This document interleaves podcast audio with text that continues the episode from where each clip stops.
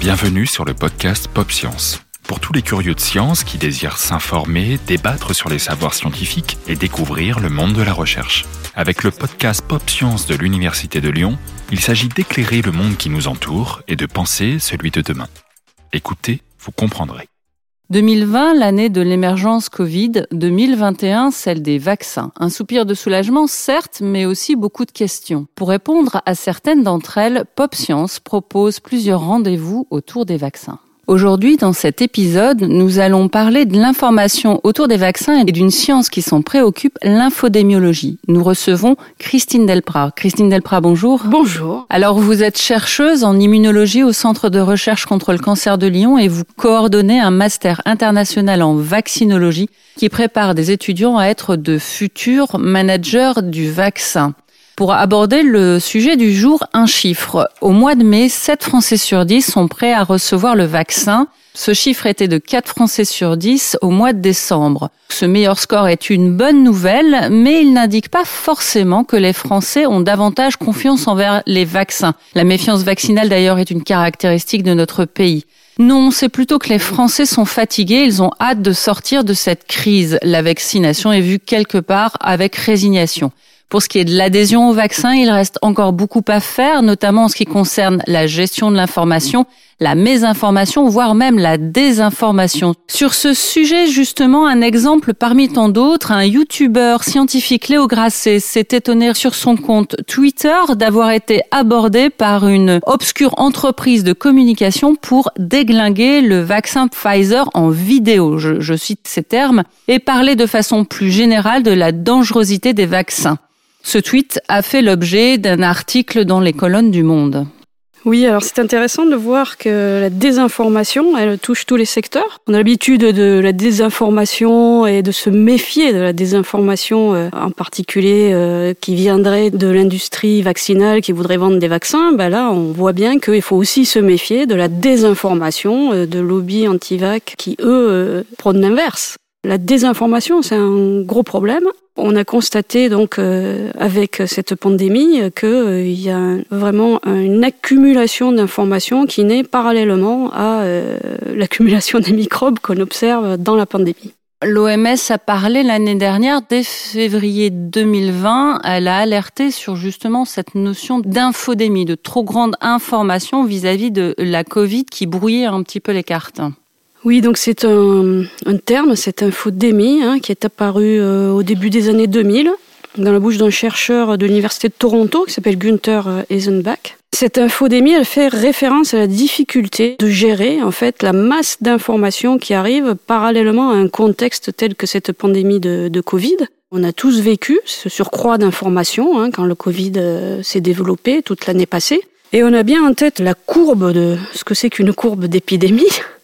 Avec les outils euh, de surveillance, je ne sais pas si, si, vous vous consultez de temps en temps le site euh, Santé publique France ou si vous allez un peu sur Internet. Euh. Ça m'arrive, mais pas tous les jours. Voilà, voir les chiffres. Mais donc il y, a des outils de surveillance d'abord qui sont développés pour suivre les épidémies.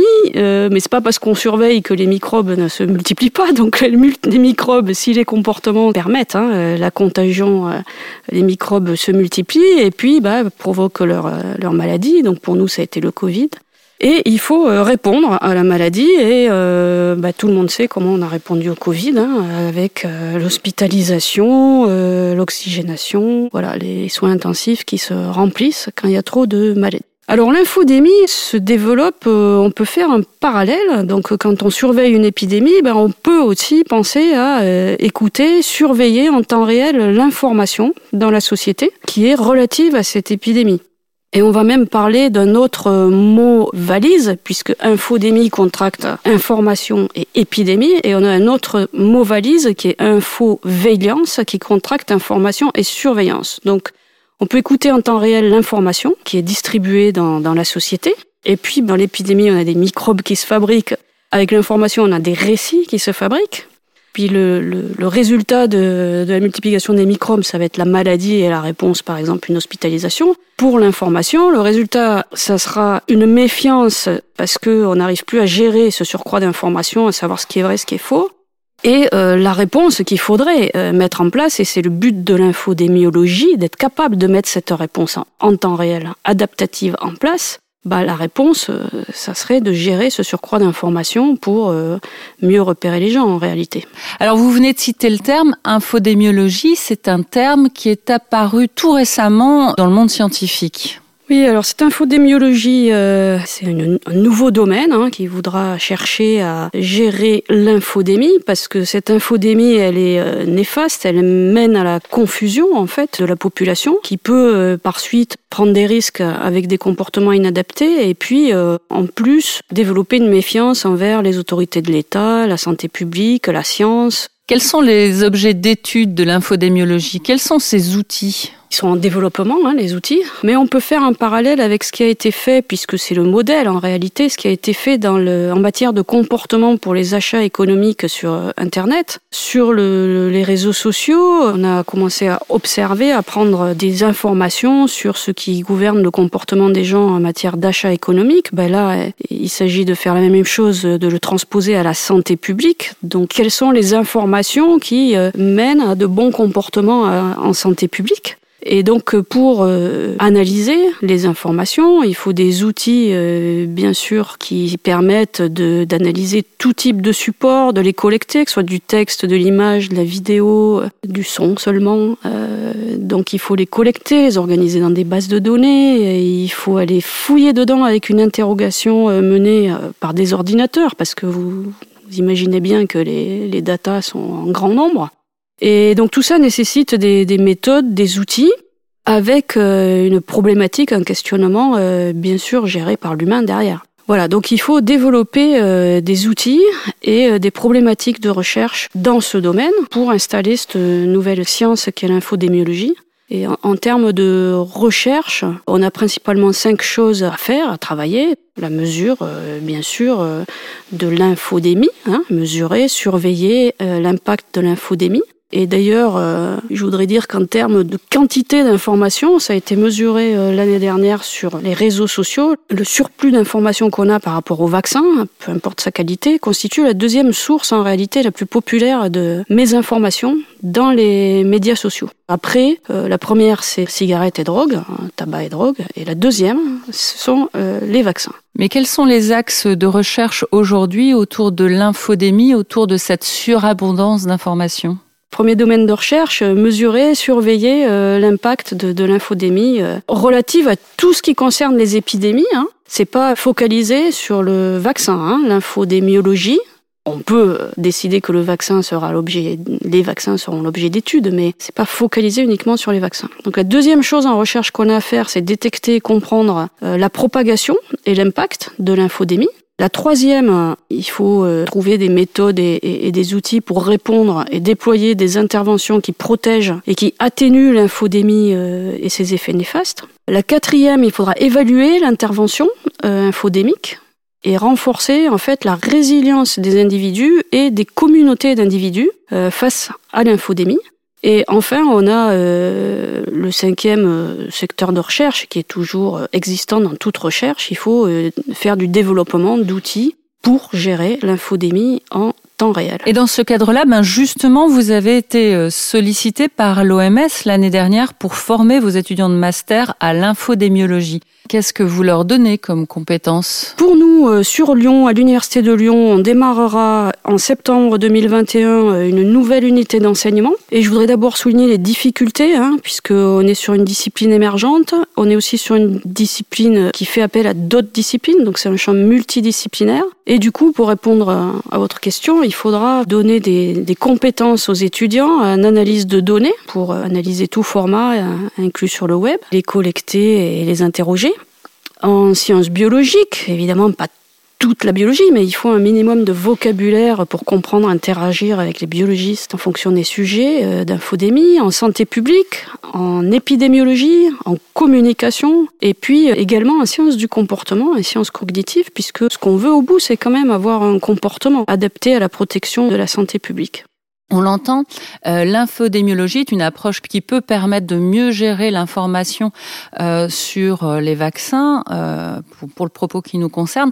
Est-ce que c'est la solution euh, contre l'hésitation vaccinale? Est-ce qu'il y en a d'autres? Alors si on se refocalise sur euh, le vaccin, c'est important pour lutter contre l'hésitation vaccinale de développer des spécialistes, en fait des chercheurs et puis des gestionnaires de l'infodémie euh, liée au vaccin, bien sûr. Ça sera même sûrement très important. Évidemment, aujourd'hui, je peux pas prédire, mais on voit bien que, vous avez dit tout au début, les Français se décident à aller se faire vacciner finalement parce qu'ils ont envie de sortir de la crise. Bah oui, le comportement, les changements de comportement, ils sont guidés par les envies des gens. On va dire les choses très simplement. Ce qui leur fait plaisir, ils vont le faire. Et donc, on a plusieurs ressorts pour arriver à les faire se vacciner. Et d'ailleurs, ça me rappelle un protocole qui a été mis en place euh, en Espagne dans un hôpital qui n'arrivait pas à faire vacciner contre la grippe correctement, suffisamment euh, son personnel hospitalier, alors que, évidemment, pour protéger les patients, il faut que le personnel hospitalier soit vacciné contre la grippe pendant l'épidémie de grippe.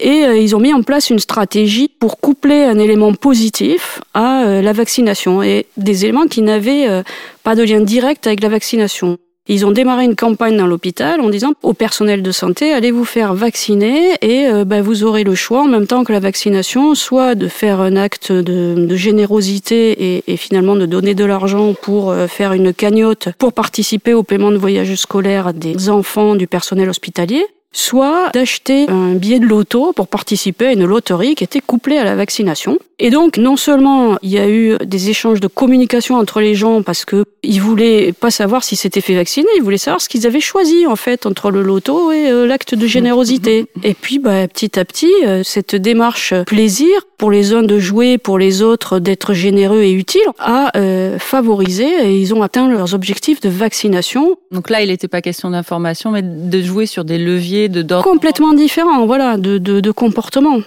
Euh, l'infodémiologie, elle se préoccupe du surcroît d'informations. Après, les solutions qu'on va mettre en place pour que le comportement, euh, finalement, soit un comportement qui limite les problèmes euh, en gérant en temps réel épidémie et infodémie, hein, pour dire les choses telles qu'elles sont, on peut le faire avec les actes qu'on va mettre en place derrière sont pas forcément uniquement de la communication. On peut penser à des, des leviers qui sont cognitifs et qui changent les comportements, tout simplement créer un climat, en tout cas propice à la vaccination, indépendamment de ce, problème de confiance ou pas au final. Voilà, tout l'enjeu en fait, c'est d'avoir une science qui, qui sort le, le public de la confusion et qui leur redonne des leviers pour positivement avoir un comportement adapté, qui les guide de façon à protéger leur santé et dans la sérénité. C'est sur ces mots que nous allons nous quitter. Merci beaucoup Christine Delprat pour ce point gestion de l'information autour des vaccins. Il me reste à vous souhaiter à tous une bonne journée.